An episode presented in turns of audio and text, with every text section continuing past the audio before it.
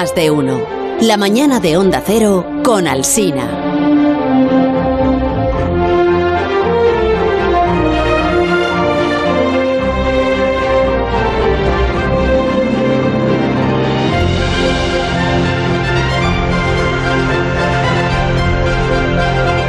Motivo que solo él conoce y que tal vez no quiera compartir con nuestra audiencia, Alberto Aparici no nos acompaña hoy en los estudios centrales de esta cadena de emisoras de radio oh. frecuencia modulada, estéreo. Qué mal. Hola Alberto, buenos días.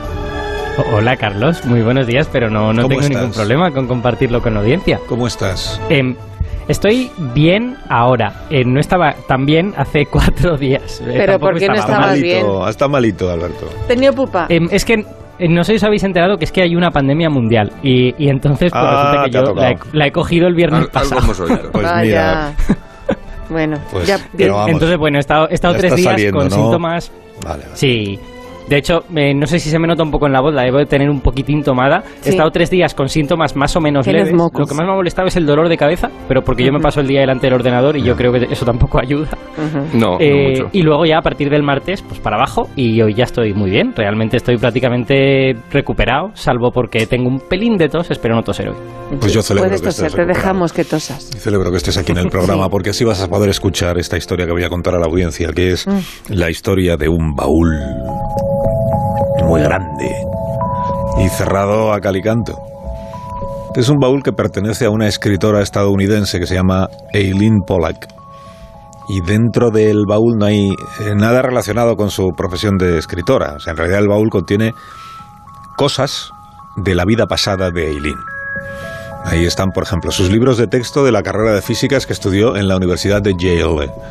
Hay también apuntes, hay ejercicios, Hace 27 años que Eileen, después de graduarse, metió todo ahí dentro en el baúl, cerró con llave y se dedicó a otras cosas. No continué estudiando física, dice, porque ni un solo profesor me animó, ni siquiera el tutor que supervisó mi tesis. Estaba segura de que esto significaba que no tenía el talento suficiente. Dejé el borrador de la tesis en la puerta de mi tutor y me escabullí avergonzada. Dolida por el sueño que no había logrado, encerré mis libros de texto, informes de laboratorio, conjuntos de problemas en el baúl del ejército de mi padre y le di la espalda a la física y a las matemáticas para siempre. En 2013, Eileen Pollack escribió en el New York Times un artículo que se hizo muy popular que se titula ¿Por qué hay tan pocas mujeres en la ciencia? Y ahí contaba ella por qué se apartó de la que realmente era su vocación. Escribió, asistí a una escuela pública rural a cuyos pocos cursos de física y cálculo no me permitieron apuntarme porque, como dijo el director, las niñas nunca siguen con las ciencias y las matemáticas. Enfadada y aburrida, comencé por mi cuenta a aprender cálculo y a leer sobre el espacio. Cuando llegué a Yale, no estaba preparada. Los chicos de mi clase, que habían asistido en secundaria a clases de matemáticas y de ciencias mucho más rigurosas, bostezaban mientras se daba la materia, mientras yo sentía pánico por lo poco que entendía. Como la única mujer en la sala que era, me debatía entre levantar la mano y exponerme al ridículo, perdiendo así el hilo y retrasándome todavía más. Al final me gradué cum laude. Soy una de las dos primeras mujeres tituladas en física por la Universidad de Yale. Pero después de cuatro años estaba exhausta por todas las horas solitarias que pasé poniéndome al día escondiendo mis inseguridades y luchando por hacer mis ejercicios mientras los chicos trabajaban en equipo para terminar los suyos. En 2005, después de 27 años encerrado, Eileen abrió de nuevo su baúl y regresó a Yale para ver si habían cambiado las cosas. Y también para intentar responder a una pregunta que ahí seguía, que era ¿por qué la proporción de mujeres en la ciencia seguía siendo comparativamente baja? Mañana es día 11 de febrero y mañana es el Día Mundial de la Niña y la Mujer en la Ciencia. Es motivo de que haya distintos actos y actividades de los que enseguida hablaremos. Pero antes le quiero plantear a, Alberto Aparici, le quiero preguntar, porque es él quien ha sugerido que hablemos de esto esta mañana, ¿por qué sigue habiendo una proporción menor de mujeres en la ciencia? Si es que lo sabemos, ¿no? si es que hay alguna explicación eh, más o menos acreditada que permita responder a esa pregunta, Alberto. Bueno, pues es una pregunta súper difícil de responder y ya tengo que decir que no hay una respuesta, digamos, de consenso, aunque sí hay, digamos, como pistas que te apuntan en la dirección correcta. Y además, este tema es un tema que yo creo que toca un poco a mi corazoncito de físico, ¿no? Porque eh, verdaderamente, cuando se habla de que hay pocas mujeres en la ciencia, mm. hay que decirlo con un poquito más de detalle. Hay ciencias en las que este problema no existe. En biología son mayoría las mujeres. En medicina, en muchos sitios también son mayoría las mujeres. Pero hay ciertas áreas de la ciencia, entre las que estamos la física, prácticamente todas las ingenierías y las ciencias de la computación, en donde el 75% son chicos y el 25% son chicas. Entonces, claro, yo he vivido esto. Yo he visto a, chicas verdaderamente brillantes dejarse la carrera de física, ¿no? Y, como que me duele un poco, en cierta manera. Eh, y bueno, pues lo que decías, las razones se conocen, digamos, hay como indicios, pero no hay una respuesta definitiva y no hay un consenso. Eh, hay una cosa que se observa y que también es un poquito doloroso, que es que eh, las chicas desde jóvenes, desde incluso los seis años, muy muy jóvenes, se ven a sí mismas como menos aptas para este tipo de carreras. O sea, se hacen encuestas y se pregunta a chicas y chicos jóvenes, ¿tú te ves como haciendo una ingeniería de mayor? Y las chicas de seis años ya dicen, buf, me parece que eso es muy difícil, creo que eso es para listos. Hay, hay preguntas en esas encuestas de este tipo, del tipo, ¿tú te ves como una persona realmente lista? Y hay más chicos que responden que sí que chicas que responden que sí. Y hay carreras para listos, por lo tanto, que, que para ellas están como prohibidas. Y eso se ve luego en la distribución de notas porque ves que la gente que está por encima de la media de las notas suele hacer la carrera que quiere suele hacer las chicas y los chicos que quieren hacer una carrera de este tipo y que están por encima de la media, se van a hacer esa carrera. Pero los que están por debajo de la media, algunos chicos se quedan, pero la mayor parte de las chicas se van a otro sitio. Y de hecho, hay una especie como de imaginario colectivo de esto de las carreras. Es un complejo de, inferioridad absurdo, ¿no? Es un complejo de inferioridad un poco tonto porque con seis años tampoco sabes claro, quizás sea la falta de referentes. Por, ahí, hay una parte del asunto. Es que por eso digo que es una cuestión complicada. Hmm. Hablar de que es un complejo de inferioridad no incluye toda la realidad.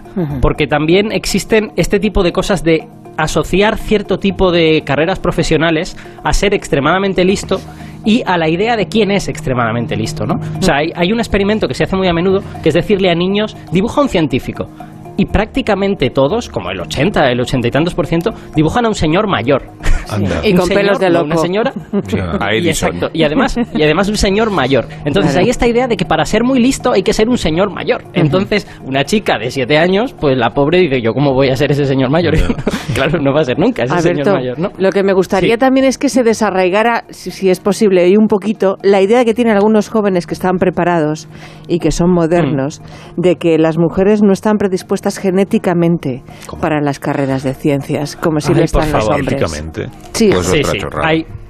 No, no, no y, no, y no solo y no solo chicos jóvenes, ¿eh? O sea, quiero decir, hay una discusión en la comunidad y hay una parte de la comunidad de psicología que opina que hay una especie de predisposición natural, pero esa predisposición natural nunca se ha probado. O sea, quiero decir, es posible que haya una serie como de eh, cosas que te predisponen, pero nunca se han relacionado directamente con una carrera, se relacionan con otro tipo de cosas.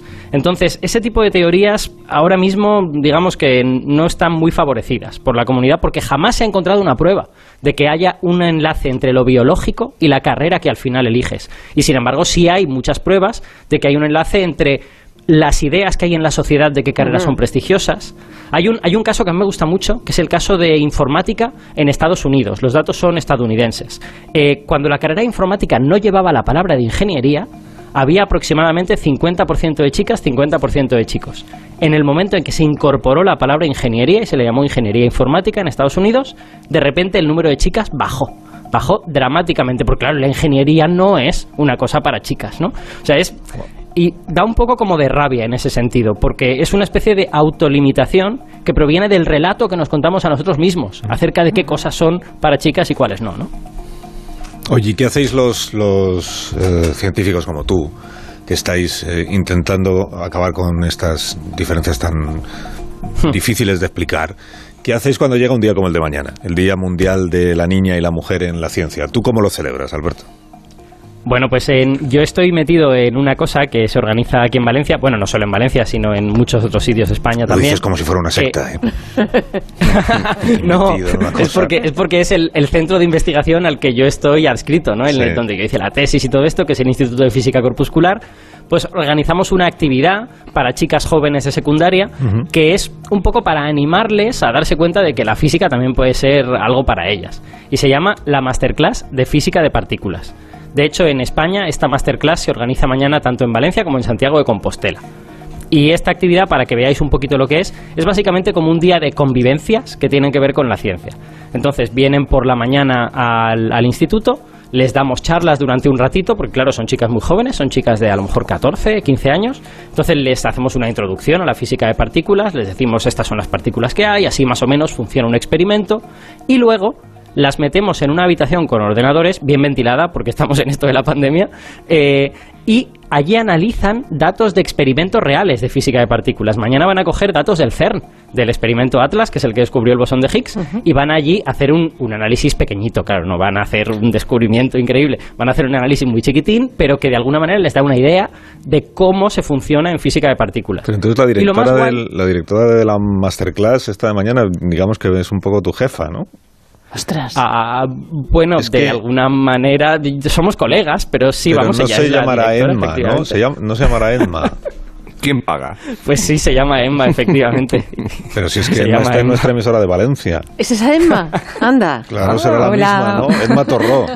Hola, buenos días. Hola, Emma. Aquí estoy, Hola, Emma, sí, aquí estoy en Valencia un poco solita, pero, pero con vosotros sí. sí. He dejado a Emma sola porque estoy toda la semana encerrado y estamos comunicándonos por WhatsApp y por mail todo el rato, pero no nos hemos visto en toda la semana. Ya, y entonces Emma es la jefa de Alberto Aparici. Y este es, el, este es el momento, Emma, en el que te tenemos que preguntar, lo lamento, pero te tenemos que preguntar por el desempeño de Alberto. en general, en la vida. Sí, cuando se le encomienda alguna tarea concreta, si es, por ejemplo, disperso, si si pierde mucho tiempo. No, bueno, es muy polifacético, eso sí, pero, pero es, muy trabajado. Sí, tengo que decir que Alberto lo conozco de, de, hace mucho tiempo, hicimos la carrera juntos. O sea que nos conocemos de hace, de hace añitos ya. Sí, sí. ¿Tú, tú Entramos juntos en la carrera. Yo, yo fui muy lento haciéndola. Emma la fue una persona mucho más diligente que yo. Yo mm. tardé más, pero, pero entramos juntos que, te preguntaba, Edma, eh, ¿tú por qué eh, te decidiste a estudiar físicas? Porque esto que estábamos comentando ahora de que por alguna razón, luego si queréis volvemos a hablar del asunto, pero por alguna razón parece que las chicas mm, entienden que hay unas carreras que no están mm. hechas para ellas, ¿no? Por ejemplo, las físicas. En tu caso, ¿Qué recuerdo tienes de cuando tenías tú que decidir qué querías hacer y, sabías cuál era tu vocación? ¿Tenías algún reparo? Te, ¿Te, resistías tú misma de alguna manera a elegir la carrera de físicas pensando que igual no era adecuada para una mujer? Mm, yo no tengo ese recuerdo. Yo sí que me costó, o sea, decidí física bastante al final, o sea, ya en, bueno, yo soy de la época de Code, Whoopi Code todavía, yo lo decidí en Code eh, pero sí que tuve siempre claro que yo quería hacer algo relacionado con la ciencia y que me gustaría dedicarme a la investigación. Eso sí lo tuve claro desde muy pronto. Yo creo que la parte de hacer física me vino más, eh, yo creo que por influencia de un profesor que, bueno, si son buenos, marcan mucho. Y yo en, en Go tuve un buen profesor de física que, que, bueno, me motivó bastante. Y creo que lo otro que me marcó bastante fue la astrofísica, que yo creo que fue el motivo por el que al final decidí hacer física, como casi todos, yo creo, los que entramos en física. así es. Luego resulta que te das cuenta que entras en física y a lo mejor la astrofísica es lo que más te gusta o a lo mejor no. Te encuentras. Sí, luego vas descubriendo otras cositas y bueno, yo me desvié totalmente de la astrofísica. lo a corpuscular, ¿no? Sí, me fui completamente al otro extremo, que al final están relacionados también de alguna manera. Sí, porque tu, tu trabajo, ahora luego si queréis hablar de la masterclass y de, y de cómo son las chicas a las que les vais a impartir esta clase de mañana, vaya golpe que le al micrófono. Pero eh, tu trabajo en el, en el CERN, ¿cómo es? Eh, formar parte de un experimento como este, ¿en qué consiste? Si es que se puede explicar resumidamente, que seguramente es muy difícil, ¿no?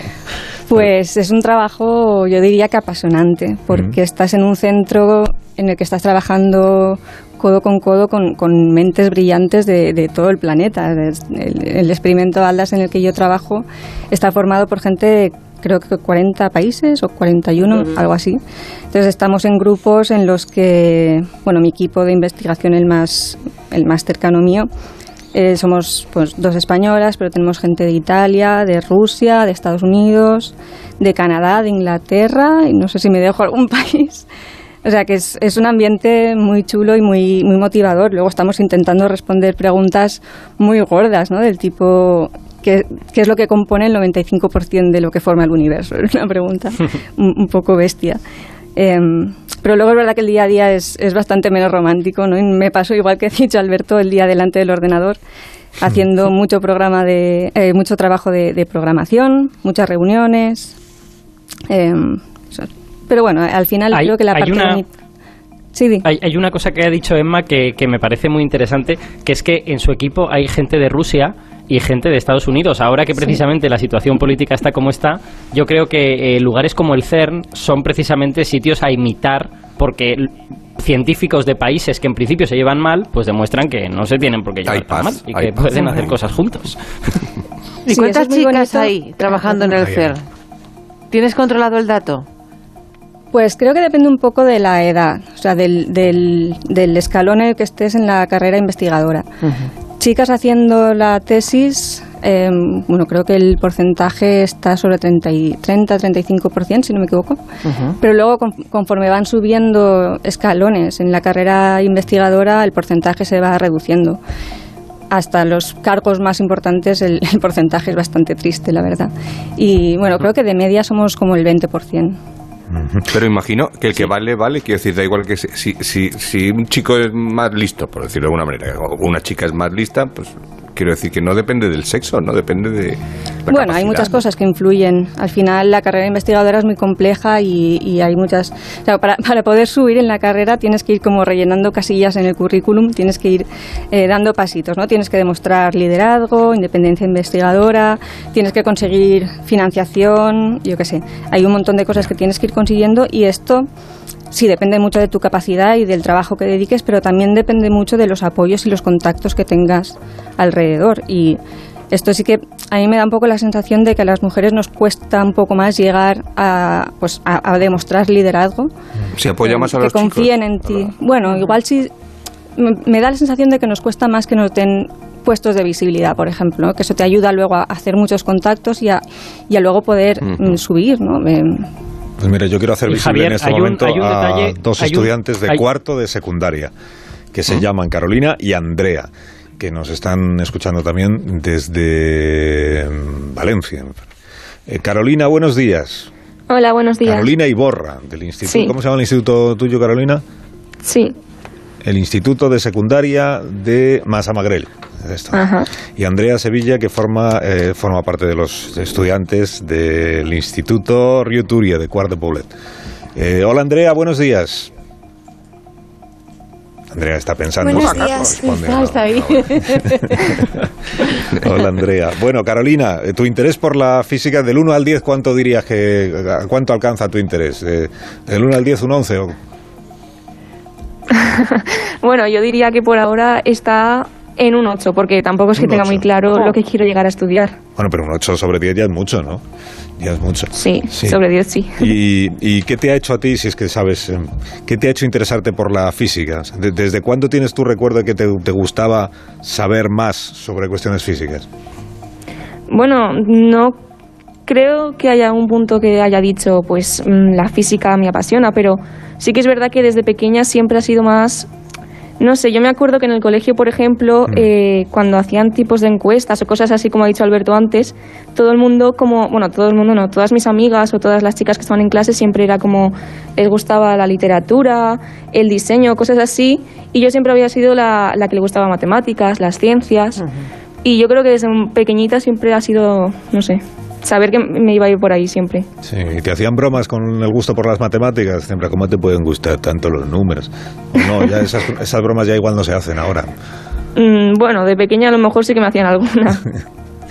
Sí, bueno, Alberto y Edman nos tendrían que explicar la masterclass de mañana que habéis contado, eh, en qué va a consistir y cuál es la, la reacción que percibís a, a, las chicas a las que les contáis todo esto, eh, por, por, vuestro conocimiento del interés que ellas tienen por la física y luego por la reacción que tienen a lo que les vais contando. Pues Emma, si quieres, cuenta tú un poco qué, qué es lo que vais a hacer mañana, ya que yo no voy a estar físicamente.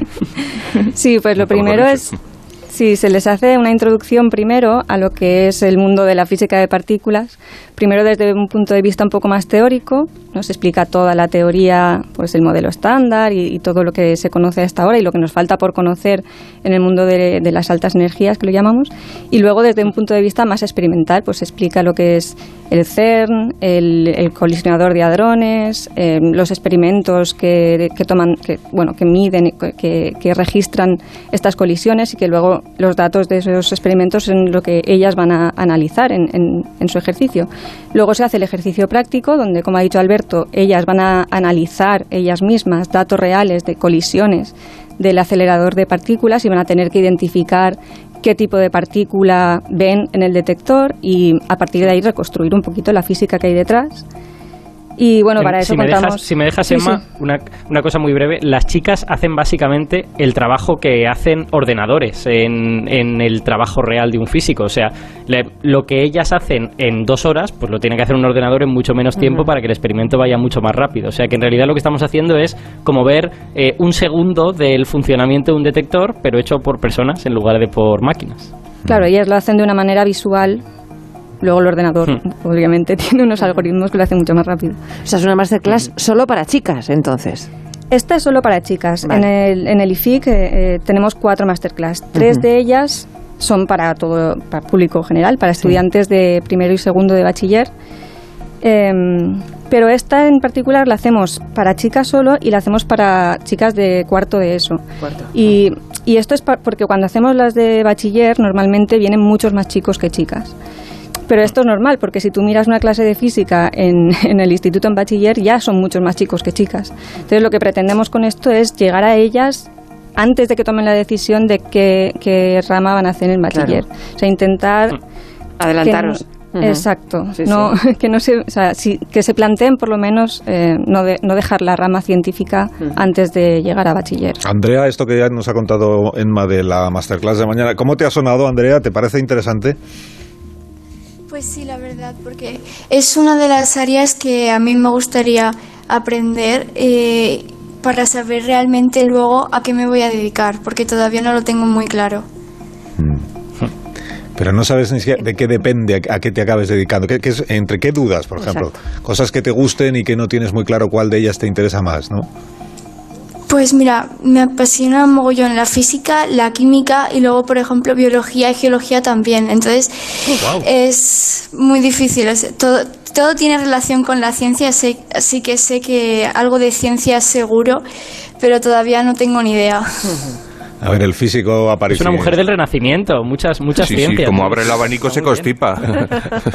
Esa es tu oportunidad, Alberto, de convencer a Andrea de que elija física. Saber cómo. Se puede estudiar varias carreras a, la vez, ¿no? Una detrás de otra. Claro, habrá doble grado eh, también ahí. Hmm. Yo, yo, le diría lo que le digo a toda la gente joven que viene al IFIC a veces y que yo les llevo pues a veces a ver cosas, que es que lo que tienen que hacer es lo que de verdad les guste y no pensar en cosas del tipo es que esta carrera no tiene salida, es que esta carrera no sé qué, es algo que a, la gente joven le genera mucha presión y luego yo les digo es que terminas trabajando de algo que tiene que ver con lo de tu carrera o a lo hmm. mejor no tanto, hmm. así que lo importante es pasarlo bien por el camino, aprender algo y luego seguro que eso que has aprendido lo vas a poder aplicar a cosas, ¿no? Porque las carrera te va a dar un bagaje mental, te va a amueblar la cabeza y tú eso luego lo vas a usar para tu trabajo, sea el que sea. Exacto. Y quiero saber si Carolina y Andrea eh, en su grupo de amigas son las únicas que quieren dedicarse a una carrera como las físicas, por ejemplo, o como la química o como las matemáticas. Si, si sois excepción en el grupo de chicas o de amigas que tengáis, y si vuestras amigas están más en la biología o en la literatura o en la filosofía o no. La medicina. O la medicina. Mm. En mi caso no. No. En, mi, caso, bueno, de las más cercanas yo creo que sí que soy la única, pero la verdad es que en mi clase y en el instituto en el que estoy yo hay bastantes que sí que se decantan por la ciencia. En mi grupo de amigas sí que hay algunas que quieren hacer tecnologías, ingenierías y otras, por ejemplo, quiere hacer química. Entonces es bastante diverso. Y cuando escucháis esto que hemos contado antes de que no se sabe muy bien pero hasta ahora las eh, carreras eh, como las que acabáis de mencionar, como matemáticas, como físicas, como química, eh, tenían menos interés, o al menos había menos estudiantes chicas que chicos, que llegaban a la universidad queriendo estudiar estas carreras, y que no se sabía si igual tenía algo que ver con que las chicas teníais la idea de que hay carreras que son para, más para hombres que para mujeres. Esto a vosotras os ha pasado, o sea, ¿tenéis conciencia de que eso es así o no? A ver, sé que, esas, sé que ha sido así. Sí. Porque, por ejemplo, mi madre es científica también y me ha dicho que en el departamento de física hasta hace unos años casi todo eran hombres. Pero yo no he sentido en ningún momento que me dijeran esto es para chicos y esto es para chicas. He tenido suerte y estoy creciendo en un ambiente donde o sea, es bastante igualitario y se nos anima a todos. ¿Y nunca le has preguntado, Andrea, a tu madre cuando ella te dice, pues en mi departamento casi todos son hombres, nunca respecto ¿y, ¿y eso por qué? ¿Eso por qué es? Igual tu madre tiene una explicación. Claro, una historia detrás. Sí. Pues la verdad es que no, se lo he preguntado mucho, pero probablemente pues igual claro. sí que eh, puede ser por falta de referentes, que eso creo que me lo ha mencionado alguna vez. Sí. Pero, y supongo que por el estereotipo, pero no sé, la verdad. Carolina. Mm, pues yo creo que sí desde pequeña mm, nunca, claro, es lo que ha dicho Andrea, nunca has tenido algún referente que digas, mm, yo quiero estudiar ciencias por esta persona o por... Es decir, no sé, los estereotipos siempre te han dicho que las ciencias han sido de chicos, sobre todo la física y la ingeniería, como habéis dicho antes. Pero supongo que al final cada uno cuando empieza a estudiar, aunque sea un poquito de todo, se da cuenta si quiere o no eh, estudiar ciencia. Entonces, claro, eso es lo que me ha pasado a mí, porque yo, por ejemplo, mis padres eh, no estudian ciencia y mi hermana está, bueno, mi hermana ahora mismo está haciendo una carrera de veterinaria también, mi hermana también se ha decantado por la ciencia. Y entonces, claro, yo creo que al final cada uno si ahora, tiene que pensar en hacer lo que le gusta. Entonces, pues eso. pero, fijaos qué paradoja, que me, salgo un poco de la ciencia, bueno, o no, porque tal y como está la cocina, pero fijaos eso, eh, ese cliché con el tema de los chefs que tradicionalmente se dijo que la cocina, la mujer, el no sé qué, la que cocinaban las madres, las abuelas, no, no sé cuántos, y los grandes chefs del mundo son hombres todos. ¿Qué pasa? ¿Que los hombres están más preparados para la cocina? Mira, te aporto, te aporto un elemento en esa dirección que no responde a tu pregunta, pero a lo mejor vale la pena considerarlo. Que es que eh, se. Bueno, como siempre, yo no respondo casi a ninguna pregunta, ¿no? El, eh, se observa que las carreras o los, o los eh, ámbitos profesionales donde hay más profesionalidad, más profesionalidad, más competitividad, hace difícil que las mujeres entren ahí. Hay muchos más hombres que mujeres. Entonces, es probable que el ámbito de los grandes chefs sea un ámbito muy competitivo. Y eso se ve también en carreras de ciencias. En los ámbitos, física es una, es una ciencia con pocas mujeres en general, pero los ámbitos en donde hay más competitividad, el número de mujeres es todavía menor. O sea que hay ahí alguna cosa psicológica que posiblemente hace que las mujeres digan, pues yo no quiero pelearme con esta gente, ¿no? Y sin embargo, algunos hombres, pues sí. Yo no quiero pelearme con una Parisi, dicen las... Bueno, os voy a agradecer mucho que nos hayáis acompañado esta mañana, salvo que Carolina y Andrea quieran hacerle alguna pregunta rápida a Edma, ya que la tenemos en nuestra emisora de, Valencia antes de la masterclass de mañana y así llegáis ya con alguna, con alguna idea más de lo que va a hacer. ¿Alguna tenéis alguna pregunta cortita para Edma o no? Yo sí. Sí, a ver. ¿Qué es lo que más te gusta de tu trabajo y qué es lo que menos? Wow. Pues yo creo que lo que más es la interacción con la gente, lo que estaba contando antes de, de tratar con gente tan diversa ¿no? y que te aportan muchas cosas y mm, también el, el, el, hecho de que tengamos un grupo que tenga hombres y mujeres también aporta mucho, yo creo, al final. Son dos visiones, no tienen por qué ser diferentes siempre, pero sí que son complementarias. Y lo que menos el estrés. Vivimos estresados continuamente con, con, muchas fechas límites y el, y el papeleo el papeleo, la, la la ciencia es horrorosa. Eso es lo peor del mundo. Edma Torrón, muchas gracias por habernos acompañado esta mañana y que vaya muy bien la masterclass de mañana. Gracias, Edma. Gracias, gracias a Gracias. Y a Carolina y Andrea, que lo disfrutéis mucho y que sigáis adelante. Gracias. Gracias a las dos. Gracias. Adiós, adiós. Alberto Aparici, que termines de recuperarte ahí en Onda Cero Casa. Muchísimas gracias. Aquí voy a seguir por lo menos siete días más. Gracias, Alberto. Cuídate mucho. Sí, porque tiene que respetar pues, lo que son las, los protocolos. protocolos. 14 ya. Bueno, pero. Eres muy exagerado, Pato. En cuatro minutos contamos las noticias ya de las 12 y después resolvemos el desafío matemático y recibimos a José Mi Rodríguez Sieiro. Más de uno. En Onda Cero.